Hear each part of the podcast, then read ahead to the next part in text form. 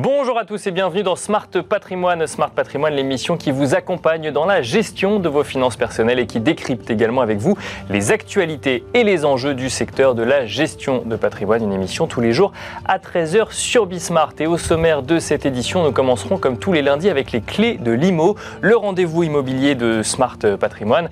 Et en l'occurrence, nous ferons un bilan à cette mi-année 2022 du marché immobilier avec Thomas Lefebvre, directeur scientifique chez meilleurs agents. Nous tenterons de comprendre si euh, ce marché immobilier montre des signes de fragilité en lien avec la situation économique au premier semestre. Nous enchaînerons ensuite avec un enjeu patrimoine, lui aussi consacré à la thématique immobilière. Nous ferons un petit peu de prospective pour cette fin d'année 2022 à la lumière de deux aspects réglementaires euh, qui concernent le marché immobilier. D'abord, euh, l'entrée en vigueur d'un certain nombre de dispositifs mis en place par la loi climat et résilience un certain nombre, à partir du 1er janvier 2023, euh, un certain nombre de passoires thermiques ne pourront plus être mises en location. Euh, certaines passoires thermiques ne peuvent déjà plus voir leur loyer euh, augmenter sur cette année 2022, mais la loi pouvoir d'achat a également prévu un plafond d'indexation des loyers dans un contexte d'inflation encore élevé en France. Elle a également réduit un petit peu la possibilité d'ajouter des compléments euh, de loyer sur certains euh, biens immobiliers. Un contexte donc de rentrée difficile euh, en matière de propriété immobilière, mais aussi en matière de logement. Une situation que nous tenterons de décrypter avec Jean-Marc Terolion, le président de la FNAIM, mais aussi avec David M. Salem, patron de l'agence Century 21 Passy Muette. Bienvenue à vous tous qui nous rejoignez. Smart Patrimoine, c'est parti. Nous commençons donc comme tous les lundis avec les clés de l'IMO, le rendez-vous immobilier de Smart Patrimoine. Et en l'occurrence, nous allons nous intéresser aux six premiers mois de l'année 2022. Nous allons tenter de comprendre le niveau du marché euh, immobilier avec Thomas Lefebvre, directeur scientifique chez Meilleurs Agents. Bonjour Thomas Lefebvre. Bonjour Nicolas. Bienvenue sur le plateau de Smart Patrimoine. Alors euh, chez Meilleurs Agents, vous publiez régulièrement des études un petit peu pour prendre le pouls du marché, euh, du marché immobilier. vous avez travaillé sur un bilan à la mi-2022. Alors ça a été publié euh, à la lumière euh, des chiffres du mois de juillet 2022 et vous constatez que le marché immobilier commence à connaître quelques signes, commence à montrer quelques signes de fragilité euh, dans le contexte économique que nous connaissons. Alors, on a globalement un marché qui est quand même dynamique. D'accord. vrai. Euh, il est moins dynamique que l'année 2021 parce que le cru avait été exceptionnel, euh, avec euh, justement des ventes qui s'étaient reportées et qui ne s'étaient pas faites à cause des différents confinements et de la crise sanitaire. mais donc effectivement, le début de 2022 reste dynamique, un peu moins que 2021, avec des prix qui sont orientés à la hausse dans la plupart des grandes villes de France, un peu moins qu'en 2021. D'accord. et des signaux effectivement sur certaines villes qui sont un peu plus compliquées, comme Paris, on en parle beaucoup, où les prix ont commencé à baisser en fait depuis euh, juillet 2020 et cette baisse qui euh, continue tranquillement. Hein, depuis sur l'année 2022, c'est moins 0,5%. C'est quand même pas grand-chose, mais c'est assez significatif pour en parler, puisque c'est la première fois que les prix baissent à Paris de manière significative depuis 6 ans. Donc, euh, et on sent bien que d'un point de vue économique, on, est, on retient un peu notre souffle, compte tenu des différentes actualités. Bien sûr. à la fois, notamment sur le crédit, notamment sur toutes les incertitudes économiques nous en entendons parler et donc qui auront certainement un impact sur le marché dans le futur. Bah, surtout que la, question euh, que beaucoup se posent, c'est euh, Paris étant une des villes les plus chères euh, de France, si, si j'oublie certaines villes, par exemple, très touristiques dans l'Hexagone, on, peut se dire si la ville la plus chère, mais celle où il y avait le plus de volume aussi, voit ses prix baisser, est-ce que c'est annonciateur d'une baisse de prix dans d'autres villes de France? C'est un peu la question que se posent un certain, les investisseurs immobiliers. Aujourd'hui, on a quand même un marché de l'immobilier qui fonctionne assez bien et qui euh, reste poussé par les tendances, les fameuses tendances post-Covid. Euh, avant, en fait, sur la partie donc 2015 jusqu'à 2020, on avait un marché français qui était tiré par les grandes villes économiquement dynamiques. Bien sûr. Des villes comme Paris, Lyon, Nantes, etc. Avec des appartements, avec les prix des appartements qui poussaient ce marché de l'immobilier. Aujourd'hui, on a quelque chose qui s'est inversé avec ces fameuses tendances post-Covid et des acquéreurs qui sont, sont plus orientés vers euh, des zones périurbaines, ces fameuses communes qui sont à proximité des grands centres urbains, mais euh, qui sont du coup un peu plus loin, euh, qui permettent donc euh, avec des gens qui permettent d'avoir un pouvoir d'achat un peu plus élevé, plus proche de la nature, et des surfaces habitables qui vont être plus importantes. et donc des prix des maisons qui tire ce marché de l'immobilier. Euh, depuis deux ans, on a le prix des maisons qui a augmenté deux fois plus que le prix des appartements. Euh, si on prend le cas parisien, qui illustre bah, pas mal de blocages sur, sur, le marché de l'immobilier, euh, vous avez donc des prix qui baissent depuis juillet, ça doit être un peu 2% depuis juillet 2020, euh, donc un marché euh, qui, séduit un peu moins. avant la crise sanitaire, on, parlait du plafond des 11 000 euros qu'on aurait pu atteindre à Paris. Maintenant, on est plus proche des 10 000 et on se demande à quel moment on va passer en dessous de ces 10 000 euros, qui sont quand même pas très loin maintenant. Donc le prix psychologique de 10 000 euros sur le marché parisien, est-ce que ça veut dire pour autant qu'en Ile-de-France, on voit mécaniquement les prix augmenter du fait de, ou en tout cas dans les départements ou dans les villes où il y a une, forte proportion de maisons Là aussi, effectivement, on a un marché des maisons en Ile-de-France qui, euh, pour le coup, ne connaît pas forcément de crise, euh, avec des marchés qui ont plutôt le vent en poupe, et notamment de la grande couronne parisienne, euh, qui est devenue plus attractive aux yeux des acquéreurs et qui reportent plus facilement leurs projets dans ces territoires-là, compte tenu de ce qu'ils ont pu vivre lors des confinements, et qui vont chercher aussi du pouvoir d'achat dans ces territoires. Notamment aidés aussi par le télétravail, parce qu'on va moins souvent au bureau. Euh, même si on y retourne, on y va quand même Bien sûr, souvent. On n'a pas quitté le bureau complètement non plus. Il faut, qu'on reste proche du bureau quand on même. reste à Paris, ici. Mais euh, effectivement, les salariés vont un peu moins au bureau. Ça leur permet de euh, rallonger un petit peu leur temps de transport. Et donc, ça permet d'aller chercher un peu plus de pouvoir d'achat, acheter des maisons dans ces territoires. Alors, vous avez mentionné tout à l'heure le, sujet du crédit immobilier. Alors, c'est vrai que quand on, quand on évoque le sujet avec un certain nombre de professionnels du crédit immobilier, le, la teneur du discours est quand même de dire que la situation devient un peu plus compliquée pour faire passer un certain nombre de dossiers de crédit euh, en lien avec le taux d'usure, en lien avec les normes HCSF. Et euh, la, réponse souvent est de dire bah, il faut avoir un peu plus d'apport si on veut maintenir son projet immobilier. Est-ce que dans ce que vous voyez, dans les chiffres que vous voyez, dans les échanges que vous pouvez avoir, vous constatez que euh, ça peut avoir un impact direct en termes de volume ou en termes de prix sur le marché immobilier ou c'était tellement, le volume était tellement grand que ça n'a pas finalement un impact si conséquent que ça? La production de crédit a commencé effectivement à baisser pour euh, plein de raisons. Euh, vous en avez évoqué, vous avez parlé du taux d'usure.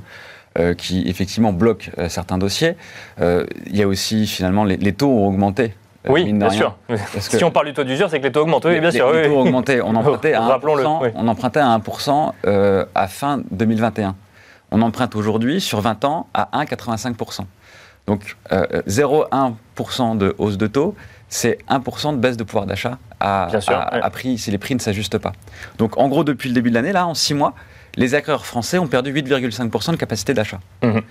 Aujourd'hui, ça ne s'est pas encore répercuté sur les prix. On, ne le voit pas encore. On ne le voit pas. Les prix ne sont, ne sont pas ajustés de 8,5%. Et ils ne s'ajusteront pas de 8,5% euh, sur le, sur, à, court terme. Donc, euh, euh, face à ces taux du coup qui ont augmenté, euh, bah, effectivement, on a une, demande qui souffre et qui est un peu moins solvable et qui peut du coup acheter un peu moins puisque bah, les revenus n'ont pas non plus augmenté de 8,5% et les prix ne se sont pas ajustés de 8,5%. Donc il y a quand même un nouvel équilibre qu'on va devoir quand même trouver pour que euh, ces ventes et les différentes ventes puissent se réaliser et que les acquéreurs trouvent euh, leur, euh, leur, logement. Et donc ça veut dire, je sais que vous, n'avez pas de boule de cristal, mais qu'on pourrait s'attendre à une fin d'année plus compliquée en termes de demande parce qu'on aurait fait sortir un certain nombre d'acquéreurs du marché, puisque bon, les, taux augmentent, le taux d'usure, lui, augmente moins vite que les taux, mais tout ça évolue dans le temps et mécaniquement, tous les trimestres, on voit la possibilité à de nouveaux, de nouveaux dossiers de passer en lien avec le taux d'usure, même si effectivement le, ça coûte un peu plus cher de faire son crédit immobilier. Oui, alors on a déjà une, demande qui, euh, qui, souffre d'une certaine manière, puisque bah, avec cette, augmentation des taux, et encore, euh, cette demande souffre particulièrement dans les zones les plus tendues, où les prix ont plus augmenté ces dernières années, où le, pouvoir d'achat euh, reste compliqué. Évidemment, on parle comme de villes comme Paris ou de villes comme Lyon. Sur l'autre partie du territoire, et une large partie du territoire français, même si les taux sont passés de 1% à presque à 2 aujourd'hui, euh, on a une capacité d'emprunt, une capacité d'achat qui reste satisfaisante. Ce qui explique aussi pourquoi... Parce que les prix des biens sont moins chers. Parce que les prix sont moins chers. Ce qui explique aussi pourquoi une ville comme Marseille, typiquement, est aujourd'hui sur le podium des villes de France qui augmentent le plus, avec une augmentation à 7% sur les 12 derniers mois, versus Paris où les prix baissent, ou versus Lyon qui avait eu des augmentations presque à deux chiffres sur les cinq dernières années, euh, par, an, Bien sûr. Euh, où là les prix stagnent. La même chose à Nantes. Donc on voit bien que c'est pas si simple et c'est pas une moyenne nationale et que ça va, se, et ça va, ça, va jouer territoire par territoire. Bah, et sur les territoires les plus tendus, oui, ça, risque d'être là le, plus compliqué, où les prix sont déjà très élevés. Bah, surtout que si on prend des, villes, comme Nantes, Bordeaux, Marseille, qui sont très souvent citées comme euh, euh, des villes qui accueillent en fait un certain nombre de, jeunes ou moins jeunes, mais qui, euh, qui, quittent Paris ou qui quittent une grande ville pour aller à une autre, ça fait monter mécaniquement les prix, mais ça veut dire que ces villes-là se coupent de leur marché local et d'un coup d'un seul s'adressent à un marché national. Encore faut-il attirer suffisamment de, gens qui puissent continuer à maintenir ce niveau de prix. Aujourd'hui, il y a une vraie attractivité. Vous avez cité Marseille, qui, euh, qui, pas, nouvelle, mais qui vraiment se distingue des autres villes. Hein. Euh, on a eu le moment de Bordeaux en 2016-2017. Euh, on a eu le moment un peu plus de Lyon ces dernières années aussi, de Nantes. Et là, c'est le moment, de Marseille. D'accord. c'est un peu le moment de Marseille, effectivement, qui se distingue très clairement quand on regarde l'évolution des prix et, en termes d'attractivité. Aujourd'hui, les prix à Marseille sont encore inférieurs à 4 000 euros. On doit être à 3 500 euros en moyenne. Et un pouvoir d'achat, même pour les Marseillais, qui reste tout à fait convenable malgré les prix de l'immobilier et les taux actuels. ce qui va se passer aussi, c'est que les taux vont continuer d'augmenter. Et, c'est quand on écoutait le gouverneur de la Banque de France avant l'été, euh, il était fortement probable que les taux euh, français euh, atteignent 3% d'ici la fin de l'année. Bien sûr. Donc tout ça laisse penser, mine de rien, qu'on va se diriger aussi vers un nouvel équilibre. Et donc, euh, euh, à la fois, la demande euh, va souffrir, mais aussi comment vont se comporter les différents vendeurs qui vont se demander si est-ce que c'est vraiment le bon moment pour vendre. Bien Il y a certains vendeurs qui n'auront pas le choix de vendre, parce que pour différents projets personnels ou professionnels. et donc, c'est là où bah, il y aura un peu de mal de faire matcher l'offre euh, et euh, la demande, puisqu'on ne sera pas sur les mêmes niveaux à la fois d'attente, de, de, solvabilité d'un point de vue achat et d'un point de vue perception des prix, d'un point de vue vendeur. Donc il y a un, un petit travail à faire à ce moment-là. Ben justement, pour, pour, finir sur l'offre rapidement, parce que quand, on a en tête l'impact de la loi climat et résilience, ce sujet des passoires énergétiques dont on a beaucoup parlé, on a l'impression que l'offre dans l'ancien en tout cas, ne va pas être un problème, puisqu'on on, on, lit et on entend qu'il y a beaucoup de passoires énergétiques qui arrivent sur le marché. Mais ce que vous dites, c'est que, euh, de manière générale, il y a quand même un certain nombre de vendeurs qui vont se poser la question de savoir si lorsque leur bien est un bon bien, entre guillemets, si ça vaut pas le coup d'attendre un an avant de le vendre, euh, que le marché redevienne un petit peu plus fluide il y aura ces arbitrages d'un point de vue euh, vendeur, d'un point de vue euh, euh, acheteur. Et encore, on, parle des, stocks de biens à vendre. oui, il y a un peu moins de biens à vendre, mais encore une fois, ça dépend des zones. vous, prenez, oui, bien sûr. vous prenez une ville comme Marseille, parce qu'on en a beaucoup parlé aujourd'hui. Oui, On a compris que c'était le moment Marseille. C'était le moment Marseille. et justement, des stocks de biens à vendre à Marseille, des maisons notamment, qui sont des stocks qui sont assez bas, versus un stock à Paris qui s'est un peu reconstitué parce que bah, Paris aussi, en ce moment, c'est une ville qui est, en tout cas sur le marché immobilier, moins attractive pour les acquéreurs. Eh bien, on, finira euh, là-dessus, sur ce moment Marseille. Merci beaucoup, euh, Thomas Lefebvre, directeur scientifique chez Meilleurs Agents, d'avoir euh, détaillé avec nous la façon dont vous voyez les six premiers mois de l'année chez Meilleurs Agents. On aura l'occasion peut-être de, revoir avec vous comment vous voyez les six prochains mois, peut-être dans, dans quelques semaines. Merci beaucoup, en tout cas, Thomas Lefebvre. Et quant à nous, on se retrouve tout de suite dans Enjeu patrimoine. Et nous enchaînons à présent avec Enjeu patrimoine, un enjeu patrimoine où nous allons tenter de comprendre comment euh, va évoluer ce marché immobilier d'ici la fin de l'année à la lumière de deux contraintes réglementaires, ou en tout cas de deux éléments réglementaires assez forts euh, qui peuvent peser sur le marché immobilier. Tout d'abord, euh, cette loi climat et résilience qui voit entrer en vigueur à partir du 1er janvier 2023 l'interdiction de location pour un certain nombre de passoires thermiques, des passoires thermiques dont, qui ne peuvent déjà plus augmenter leur loyer en 2022, mais aussi un autre aspect réglementaire plus récent, celui qui est issu de la loi pouvoir d'achat, où l'on voit euh, les, euh, les loyers, l'indexation des loyers euh, plafonnés, plafonnés à 3,5%, et on voit les possibilité d'ajouter un complément de loyer, ce qu'on appelle un complément de loyer, à, euh, au loyer euh, indexé, soumis à des conditions de confort et donc plus difficile à appliquer. Comment évoluer dans ce marché immobilier d'un point de vue propriétaire-bailleur, mais aussi en matière de logement? Des questions que nous allons poser à Jean-Marc Torolion, président de la FNAIM. Bonjour Jean-Marc Torolion. Bonjour. Bienvenue sur le plateau de Smart Patrimoine et des questions que nous allons poser également à David M. Salem, patron de l'agence parisienne Century 21, Passi Muette. Bonjour David M. Salem. Bonjour. Bienvenue euh, également sur le plateau de Smart Patrimoine. Jean-Marc Torolion, euh, petite introduction euh, du coup que j'ai faite pour présenter un petit peu ces deux aspects réglementaires qui vont peser sur le marché immobilier d'ici la fin de l'année. Comment est-ce que vous voyez les choses? Alors le, sujet donc passoire thermique, évolution du DPE, loi climat et résilience, les propriétaires ont eu le temps de s'y préparer, mais pour autant il est sûr que ça va peser quand même à un moment ou un autre sur l'offre et sur l'accès au logement. Et on a euh, maintenant, avec la loi pouvoir d'achat, ce sujet d'indexation des loyers. Pour protéger les locataires, on comprend totalement euh, la démarche. En revanche, on entend souvent que d'un point de vue euh, investisseur, lorsqu'on investit en immobilier, c'est un investissement sûr puisque cette indexation des loyers fait que ça suit l'inflation. Là, du coup, ça remet un petit peu en cause cette vision des choses. Comment est-ce que vous voyez ce marché immobilier pour la fin d'année? Alors, euh, beaucoup de choses. parlons d'indexation puisque nous avons participé directement à la négociation qui avait été à l'époque initiée par Bruno Le Maire et Amélie de Montchalin. L'idée était de dire, par le jeu naturel de l'indexation des loyers, si on continuait comme ça, effectivement, puisque c'est euh, l'inflation constatée sur les 12 derniers mois hors loyer euh, et tabac, eh bien, on allait avoir une répercussion directe de l'inflation, près de 6%, 6,1% actuellement, sur nos loyers, et le gouvernement souhaitait un effort de modération. La proposition, d'ailleurs que nous avions faite, était de dire, d'accord, mais euh, il faut malgré tout que les bailleurs puissent se retrouver un minimum, et nous avons convenu, effectivement, dans cette négociation, qui a été menée encore une fois avec Bercy, 3,5%. Donc ces 3,5%, c'est un plafonnement de l'indexation pendant un an. Mhm. Rappelons qu'au 30 juin 2022, l'indice a joué à 3,6. Hein. Donc on est à 3,5. Évidemment, c'est un effort pour les bailleurs, parce qu'au regard de l'inflation, finalement, c'est près de 2,5, 2,6 points qu'ils perdent. C'est aussi un effort pour les locataires, parce qu'évidemment, euh, les loyers vont se trouver majorés. C'est une mesure que nous souhaitons totalement provisoire et transitoire, et c'est une mesure qui prendra fin d'ici un an. Et euh, ensuite, et c'est là qu'il va falloir que l'on soit vigilant, il y a bien un rattrapage qui pourra se faire en fonction du jeu naturel de l'indice. Donc, c'est un effort pour les bailleurs. Je pense qu'on est dans une situation euh, ou que, qui est très nouvelle pour tous les Français, cette période d'inflation. Bien sûr. N'oublions pas qu'il y a aussi des, des, indexations salariales qui ont joué, c'est-à-dire qu'on n'est pas que sur le logement. Les indexations salariales ont joué aussi pour amortir euh, cette inflation. On a des, des, négociations qui ont acté des hausses de salaire qui sont nos locataires. Et donc, euh, cet ensemble est cohérent, euh, sans compter le prix de l'énergie, cet ensemble est cohérent. Donc, voilà, c'est, euh, je pense, un effort significatif des bailleurs. C'est aussi un effort des locataires, mais euh, il ne faut pas que cet indice soit autrement manipulé et il faudra bien en sortir. Mais il était nécessaire aujourd'hui. Politiquement, je pense qu'il était nécessaire euh, parce que euh, la, hausse allait être euh, brutale. Et puis, dans, ces phénomènes de hausse, il y a un phénomène de loterie selon l'indice sur lequel vous êtes référencé finalement.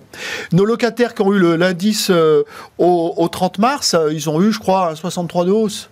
Et ceux qui allaient arriver au 30 juin, ils sont à 3,6. Et ceux qui vont arriver au 30 septembre, ils auraient pu être à 6. Oui, donc il, il, fallait à un moment réguler quand même ce, euh, cette hausse. David M. Salem, est-ce que euh, ce sujet d'indexation des loyers, vous l'avez vu côté locataire ou côté euh, futur acquéreur D'un côté, freiner des projets d'achat ou de l'autre, des, locataires qui vous disent bah, là, quand même, bon, une, une, trop forte hausse pourrait mettre dans une situation compliquée Oui, alors on le voit alors, au niveau des acquéreurs par rapport à des investissements d'achat immobilier et de mise en location ça, on n'a pas trop de, problématiques là-dessus. D'accord. Là où on a des problématiques, c'est sur les appartements qu'on gère, où effectivement on applique la, la hausse annuelle du loyer avec le dernier indice, justement, comme vous disiez, à 3,6%, qui est la plus forte hausse qu'on a eue depuis plusieurs années. Hein. Oui, oui, depuis 10 ans. Voilà. On a eu effectivement des retours automatiques de locataires sur les biens qu'on gère qui nous disaient, voilà, ça fait beaucoup, comment c'est justifié on a, on a dû réexpliquer la chose. Donc effectivement, ça provoque des difficultés, surtout à Paris où les loyers sont assez élevés. Oui, donc de base. Ce C'est pas des augmentations qui sont anodines. Ça, faut le, faut le reconnaître.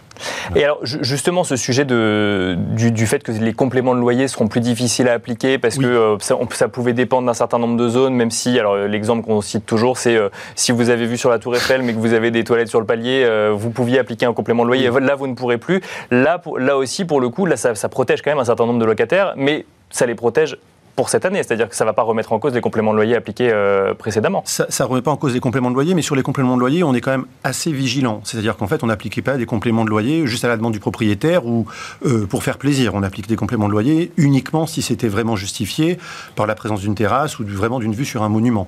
On, est, on est assez vigilant et pédagogique vis-à-vis de nos propriétaires par rapport à ça. Donc en fait, nous, ça ne va pas trop nous impacter. Je, rebondis une dernière chose sur les, euh, investisseurs euh, immobiliers. Vous avez dit que pour l'instant, même s'il y a une indexation des loyers, vous ne voyez pas encore dans vos échanges de, remise en cause de projets. Alors, par du, rapport du fait potentiel d'ailleurs que, que c'est censé être, euh, être transitoire, c'est censé ne durer qu'un an. Ça, ça ne remet pas en cause, parce que malgré tout, il y a quand même une hausse de 3,5%, euh, c'est plutôt sur les notes énergétiques euh, voilà, que ça remet en cause des projets d'investissement. Et alors justement, sur les notes énergétiques, euh, Jean-Marc Torolion, donc là effectivement on a un calendrier donc, qui a été donné par la loi climat et résilience qui n'a pas bougé. Euh, qui n'a pas bougé. Au 1er janvier 2023, euh, on ne pourra plus effectivement mettre en location des euh, passoires thermiques. On ne peut déjà plus augmenter les loyers donc de ces passoires énergétiques. pardon. Est-ce que ça, c'est de nature à créer des tensions sur le côté logement dans un premier temps?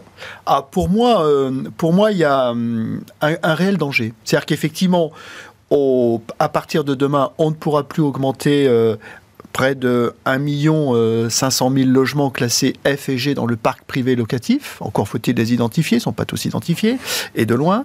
Mais euh, dès le 1er janvier 2023, 140 000 logements G sont interdits à la location. Qu'est-ce qu'on fait des locataires qui sont dedans? Qu'est-ce qui va se passer dans les trois ans pour les locataires qui sont en place dans ces logements qui sont censés être interdits à la location, près de 663 000 logements G euh, d'ici 2025 euh, et encore une fois un million de logements F d'ici 2028 euh, Je pense qu'on n'a pas mesuré le risque. Que va faire un bailleur? Un bailleur de deux choses l'une. Soit il estime qu'il est en capacité de rénover, techniquement, juridiquement, financièrement, soit l'échéance est trop loin, c'est trop compliqué dans la copropriété, le calendrier est trop serré, et il arbitre à la vente. Et donc, dans un parc privé locatif qui représente 7 900 000 logements, qui est le facteur numéro un de la mobilité résidentielle en France, 1 400 000 locataires chaque année changent de logement dans notre parc privé locatif, eh bien, nous avons le risque d'avoir 100, 200, 300, 400 000 logements qui sortent de ce parc. Quand vous savez que la production de logement social annuel, c'est 85 000, quand vous savez que la production globalement de logements neufs, c'est 100, euh, commercialisé, c'est 100, 120 000 par an, on peut mesurer les dégâts que cela peut faire. Donc je pense qu'il y a un réel problème. Mais alors, ce serait quoi le risque? Ce serait que, euh, à partir du moment. Parce que cela n'interviendra qu'à partir du moment où le locataire quitte le logement et que le propriétaire veut à, nouveau euh, louer son logement. Là, il pourrait arbitrer en se disant bah, en fait, je vais le vendre puisque ça me coûte trop cher de le rénover ou en fait, j'ai pas trouvé l'entreprise qui me permet de le faire, ou la copropriété ne me permet pas de euh, faire les travaux que j'aurais voulu faire, donc euh, bah, je, me retrouve à bah, ne plus pouvoir louer mon logement. Voilà, je suis, je suis bailleur, j'ai un logement G. Un logement G, c'est une passoire énergétique, mais c'est pas un taudis, il est parfaitement décent par ailleurs, on a de très beaux logements qui sont classés G. Euh, encore une fois, je ne peux plus l'augmenter. Premier point, en cas de renouvellement ou en cas de relocation. La tacite reconduction, on ne sait pas. Je ne peux plus l'augmenter. Mais le problème que j'ai, c'est que cet actif, finalement, on est ici sur, une émission patrimoniale. C'est actif.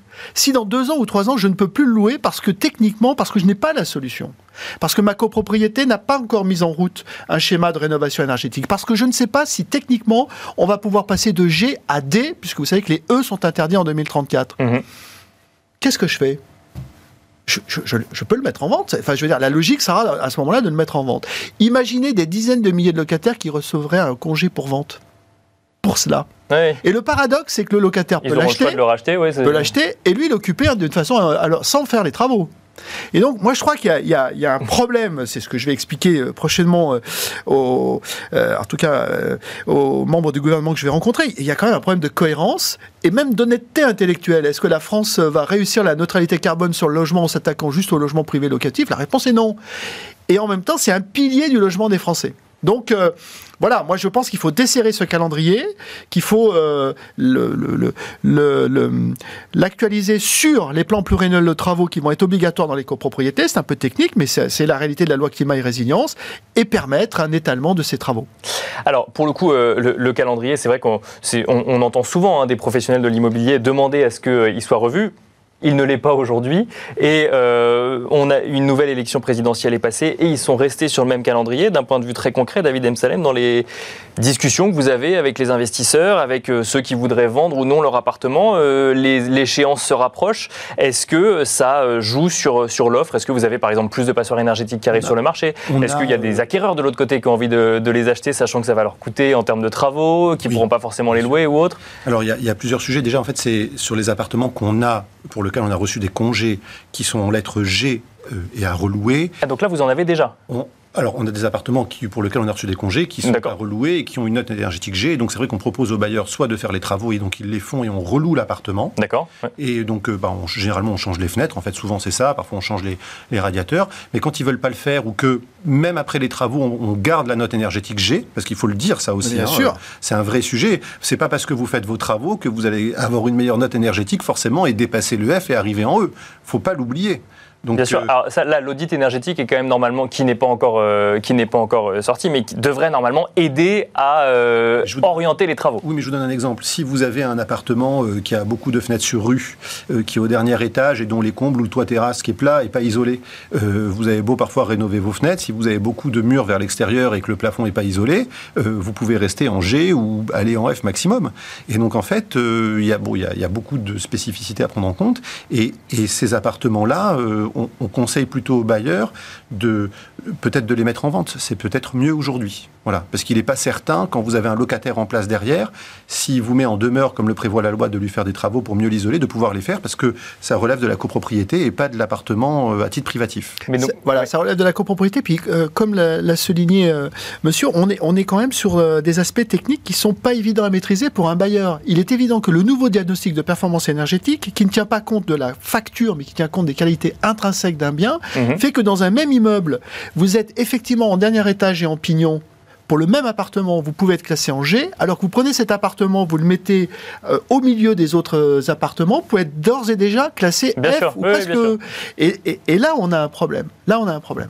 Euh, David M. Salem, vous, vous, constatez beaucoup de mauvaises surprises aujourd'hui d'un bailleur qui, propriétaire bailleur, qui du coup avait suivi ça d'un peu loin, donne congé à son locataire, et là, c'est la douche froide un peu. Bah, en fait, où vous faites les travaux, où vous vendez, parce que, oui. On leur dit. Souvent, parfois, on a des, ça nous arrive d'avoir des appartements qu'on a loués, et puis le locataire est resté super longtemps, donc on fait la remise à jour complète de tous les diagnostics, euh, aussi bien euh, énergétiques qu'électriques ou gaz. Et donc, euh, il y a parfois bah, des anomalies qui sont mises à jour avec les nouvelles normes. Et donc, il faut faire les travaux. Et donc, s'il ne veut pas faire les travaux, nous, on lui dit qu'il ne peut pas relouer l'appartement.